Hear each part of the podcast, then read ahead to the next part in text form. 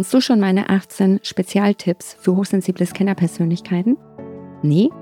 Dann trag dich in den Newsletter ein und du kannst sie dir sofort holen. Lebensveränderungen gibt es ja immer im Leben, die können angenehm sein, wie zum Beispiel bei einer Beförderung, bei einer Hochzeit oder auch wenn Eltern Eltern werden durch die Geburt eines Kindes und ganz oft machen Veränderungen wirklich Angst. Und im Beruf sind das vor allem eben Sorgen durch Jobverlust oder auch Degradierung. Manche Veränderungen sind allerdings auch notwendig, weil sonst bleibt vielleicht das eigene Leben und die persönliche Entwicklung stehen. Herzlich willkommen zum Podcast Hochsensibel und vielbegabt erfolgreich. Der Podcast für außergewöhnliche High Potentials mit Herz und Verstand. Ich bin Bettina Maria Reuss, Karriere- und Business Coach für hochsensible Scannerpersönlichkeiten und ich helfe dir dabei, dein großartiges Potenzial zu entdecken, um es beruflich und privat erfolgreich einsetzen zu können. Für die heutige Folge habe ich mir ein Thema mitgebracht, um das es sowohl in meinen Coachings immer wieder geht, aber auch in privaten Lebensbereichen. Das Leben ist ständig Veränderung. Und um Veränderung geht es in der heutigen Folge. Viele wünschen sich Veränderung. Also gerade wenn sie jetzt bei mir eine berufliche Neuorientierung machen, ja, dann ist es ja der Zustand, ich bin mit dem Bestehenden nicht zufrieden. Irgendwas macht mich unglücklich, was sich in Unzufriedenheit widerspiegelt. Und trotzdem, dass wir gewillt sind, etwas zu verändern, fällt es vielen Menschen so, so schwer.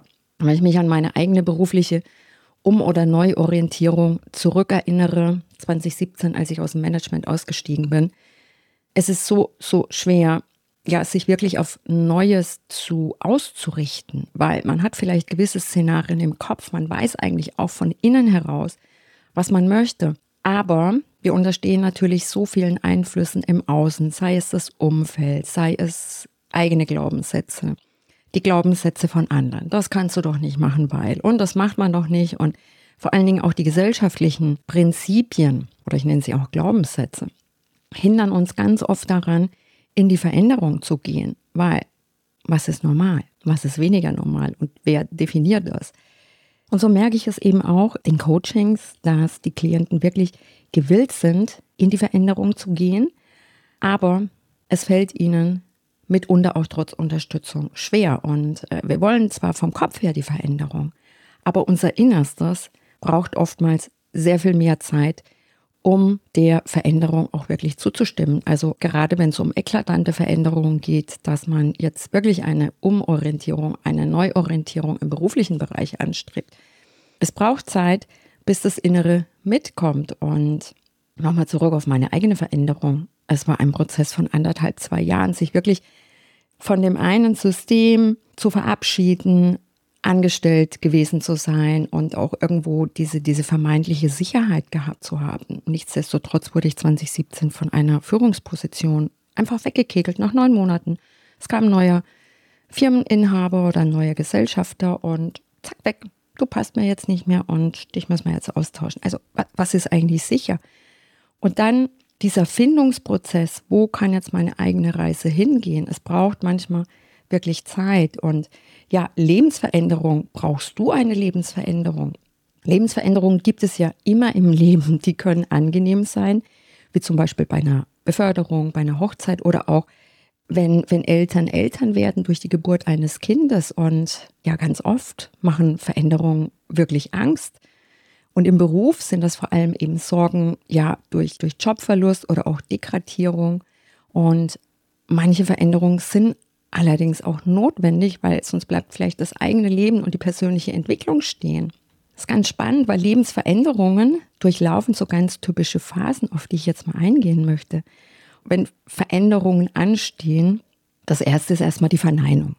Die Verneinung, dass eine Veränderung überhaupt wirklich notwendig ist. Und viele von euch werden das kennen. Man spürt es, dass etwas verändert werden muss, aber dann redet man sich das Ganze schön, indem man sagt, ach, das ist, ach, das ist ja vielleicht doch nicht so schlimm und der Job, na ja, das ist, ach, der Chef ist ja dann doch nicht so schlimm und die Kollegen sind auch nicht so schlimm und der Job ist ja eigentlich doch ganz schön und ja, und so hat man eigentlich immer wieder diese, diese Verneinungsphase, dass Veränderung notwendig ist, weil man sich dann gewisse Dinge doch schön redet, die eigentlich nicht passend für einen sind. Ja, oder auch, das kannst du wirklich auf jeden, auf jeden Lebensbereich projizieren, ist auch, wie viele Menschen merken, dass sie in, in Beziehungen oder in Partnerschaften sind, die ihnen definitiv nicht gut tun, weil sie toxisch sind, weil Menschen mit narzisstischen Menschen zusammen sind und trotzdem bleiben sie in dieser Partnerschaft und Beziehung und reden sich das Ganze schön. Na, der Kopf sagt ja dann, ja, das ist doch eigentlich, ach, eigentlich geht's ja. So, und das ist diese Verneinungsphase. Die zweite ist über den Widerstand, aktiv oder passiv. Ja, wir gehen in den Widerstand. Ich will es nicht wahrhaben und ich will nicht, dass ich etwas verändern muss. Und sobald wir eine Veränderung anstreben oder initiieren, kommt über kurz oder lang der innere Widerstand und bringt uns in die Komfortzone zurück, in das Gewohnte, in das Bekannte und diesen Widerstand zu überwinden, das ist eine ziemliche Herausforderung. Die dritte Phase ist, ja, bis daraus schließlich eine veritable oder eine Sinnkrise entsteht. Vielleicht kennst du das, in einem Zustand zu sein, ob das jetzt berufliche Unzufriedenheit ist, ob das eine private, partnerschaftliche Unzufriedenheit ist. Spätestens, wenn wir in einer Krise sind, dann ist es eigentlich wirklich, wirklich absolut an der Zeit, die Veränderung anzunehmen oder auch einzuleiten. Also spätestens bei der Sinnkrise ist definitiv der Zeitpunkt gekommen, wo wir in die Veränderung gehen dürfen oder auch sollen. Dann kommt eben die vierte Phase, wenn wir die, die inneren Widerstände überwunden haben, dass wir uns dann auf die Veränderung einlassen und auch bereit sind, das Neuland zu erkunden, über den Tellerrand hinauszuschauen. Und der fünfte Schritt ist schließlich die Akzeptanzphase, die Veränderung anzunehmen und auch umzusetzen. Und das ist gleichzeitig mitunter sicherlich eines der schwersten Sachen im, im Veränderungsprozess, die Veränderung wirklich anzunehmen und vor allen Dingen auch umzusetzen. Und ich werde auch im Folgenden noch so ein bisschen darauf eingehen, warum, warum es uns dennoch so schwer fällt, obwohl wir es im Kopf oftmals wissen, was zu tun wäre. Bei einer freiwilligen Veränderung, also aus, bei einer Veränderung aus eigenem Antrieb heraus, werden die ersten drei Phasen übersprungen.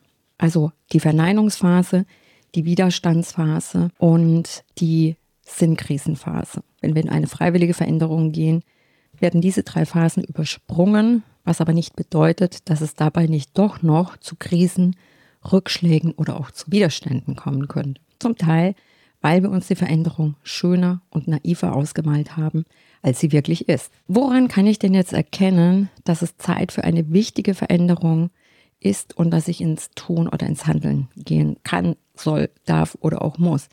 Das ist eine gute Frage und mitunter auch eine schwierige Frage, Manchmal ergibt sich das ganz klar aus den Umständen, in denen ich mich befinde. Oder auch einfach ausgedrückt, das Leben läuft einfach nicht rund. Ich fühle mich unzufrieden und bin einfach uneins mit mir oder auch mit dem Leben. Und dann ist es an der Zeit, dass eine Veränderung her muss. Und darüber hinaus gibt es noch andere Anzeichen, die dafür sprechen, dass eine Veränderung oder auch eine grundlegende Veränderung sinnvoll ist, sie anzustreben. Der erste Punkt, auf den ich eingehen möchte, ist eine innere Unruhe. Nicht wenige verspüren irgendwann im Alltag ja eine gewisse Unruhe oder auch eine zunehmende Unruhe. Und da ist es wichtig, mal zu forschen, was könnte denn die Ursache dieser unruhigen Stimmung in mir sein? Und ja, sich selbst da auf die Suche zu machen, die eigene Unruhe zu hinterfragen oder sich auch äh, externe Hilfe in Form eines Therapeuten oder eines Coaches zu Hilfe zu nehmen und in die Selbstreflexion zu gehen. Also andere können bei uns auf den blinden Fleck schauen, die jeder Mensch hat. Und oftmals sehen wir selbst einfach gewisse Dinge nicht, ja, weil wir so ein bisschen hinter den Scheuklappen verschanzt sind. Und externe Hilfe kann uns da ganz gut unterstützen. Entscheidend ist bei allem, dass man sich am Ende nicht weg von etwas verändert, sondern vor allem hinzu, hinzu etwas Neuem. Und es braucht klare Ziele vor Augen, damit sie später eben auch Zufriedenheit und Glück einstellen können.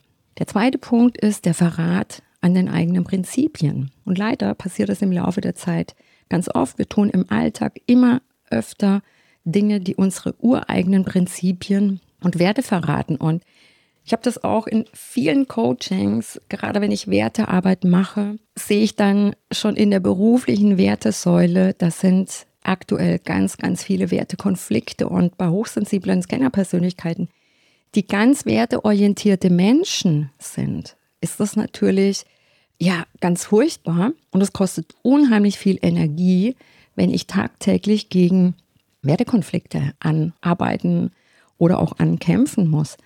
Und erst sind es vielleicht nur ein paar, dann aber immer mehr an, an Wertekonflikten. Und das ist ein starkes Signal für eine Lebensveränderung. Auf Dauer macht nämlich genau das sonst krank. Ja, wenn ich jeden Tag gegen Wertekonflikte arbeite, dann habe ich eigentlich tagtäglich mit einem Sinnverlust zu tun, weil der steht hinter Wertekonflikten. Und das führt einfach irgendwann ins Burnout oder in die Depression. Und das kann ich vermeiden, indem ich eben ja mal meine eigenen Werte unter die Lupe nehme und schaue, was habe ich überhaupt für Werte und gegen welche Werte bin ich momentan in unterschiedlichen Lebensbereichen denn so konfrontiert und unterwegs damit. Und wenn man natürlich auf Dauer gegen die eigenen Prinzipien handelt, ja, es fühlt sich irgendwann wie so ein Verrat an sich, an sich selbst an und vielleicht kann man sich dann auch nicht mehr in den, in den Spiegel blicken. Eine, eine Erklärung für den Wertefrat kann auch Stillstand in der Persönlichkeitsentwicklung sein. Und das merken wir natürlich irgendwann daran, dass wir vielleicht keine Ziele mehr haben, dass wir uns mit uns selbst im, im Kreis drehen und nicht nach vorne kommen und uns Alltagsstress verlieren und dann auch irgendwelchen Blödsinn machen. Und gerade hochsensible Scanner-Persönlichkeiten werden das kennen, wenn sie sich dann auf der Jagd nach neuen Ideen stets in irgendwelchen Ideen verlieren.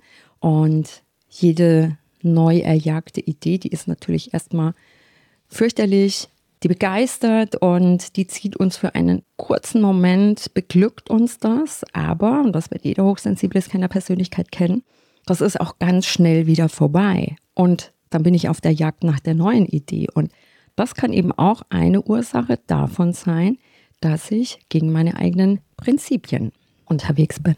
Der nächste Punkt, auch extrem spannend, und da werden sich vielleicht auch der eine oder die andere wiedererkennen, das sind Gewohnheiten und Süchte. Routinen und Gewohnheiten entwickeln sich meist schon in der Kindheit, klar, und die begleiten uns auch das ganze Leben. Sobald wir in Stress geraten, schaltet unser Gehirn um auf solche Rituale, weil die bieten Sicherheit. Noch schlimmere Gewohnheiten entstehen allerdings, wenn du keine Erfüllung mehr findest. Ja, wenn du, wenn du gerade als hochsensible Scannerpersönlichkeit in einem Job unterwegs bist, der dir überhaupt, ja, wo du keine Sinnhaftigkeit drin siehst in dem, was du tust und damit auch keine Erfüllung findest, das versuchen wir dann oftmals zu kompensieren und nicht wenige beginnen dann damit übermäßig jeden Abend und auch ohne Anlass zum Beispiel Alkohol zu trinken. Und ich sag mal, Süchte fangen schon ganz niedrigschwellig an, ja, Zuckersucht oder auch Kaffeesucht. Alkohol ist dann so das nächste, Nikotinsucht. So, und dann, dann wird es größer, auch eine Spielsucht, eine Kaufsucht, Sexsucht, Beziehungssucht. Es gibt so viele Süchte, mit denen sich Menschen vermeintlich ablenken vor ja, vielleicht, also erstens mal die, die Unzufriedenheit, die man spürt, die man kompensieren möchte und auch die vielen Anzeichen in Form von Konzentrationsschwäche, Unzufriedenheit. Da wollen wir ja nicht hinschauen. Das fühlt sich auch weniger schön an. Und wenn eigentlich eine Lebensveränderung ansteht, wir spüren es, aber eben mit den drei Phasen der Lebensveränderung, die Verneinung, der Widerstand und ja, auch die drohende Krise versuchen wir das erstmal zunächst zu unterdrücken. Ja, und auch das werden hochsensible Scannerpersönlichkeiten kennen, der unterdrückte Fluchtreflex. Und so unterdrückte Fluchtreflexe, das ist natürlich anstrengend. Und ich höre das ganz oft in Coachings, dass mir Coaches, Klienten, Klientinnen sagen, ich fühle mich abends ausgelaugt. Und das sind ja diese Klassiker, wenn ich gegen innere Prinzipien, ja, und wenn ich jetzt stets gegen innere Prinzipien, gegen Wertekonflikte und so weiter angehen muss, ist ja meistens auf der unterbewussten Ebene, dann kostet mich das unheimlich viel Kraft. Und das spiegelt sich in ganz vielem wieder. Und damit komme ich auch auf den nächsten Punkt, die Prokrastination. Ja, das werden auch viele kennen. Ich höre es zumindest oft in Coachings. Ich komme nicht in die Umsetzung. Ich prokrastiniere. Ja, da stapeln sich Aufgaben und erreichen diese bereits unübersichtliche Dimension, kann das ebenfalls ein Indiz dafür sein, dass der Zeitpunkt für eine Veränderung gekommen ist. Und wer wichtige Aufgaben aufschiebt und stattdessen Ausweichhandlungen vollzieht, wie ich jetzt auch schon ja einige beschrieben habe, setzt oft unbewusst längst neue Prioritäten. Allerdings verschlimmert das sogenannte Prokrastinieren die aktuelle Lage in der Regel nur noch mehr. Und so sollte man eben lieber in die Umsetzung kommen, Nägel mit Köpfen machen und lernen, die eigene Zeit besser zu managen, sich den Tag anders einzuteilen und ja, wieder neue Ordnung ins Leben zu bekommen. Und wie gesagt, vielen Menschen fällt das unglaublich schwer. Und da ist es hilfreich, auch wenn man eine Abkürzung nehmen möchte, sich externe Hilfe zu holen. Also ich habe das auch aus eigener Erfahrung. Ich habe an ganz vielen entscheidenden ja, Weggabelungen in meinem Leben, auch seit der eigenen beruflichen Neuorientierung, der Weg in die Selbstständigkeit.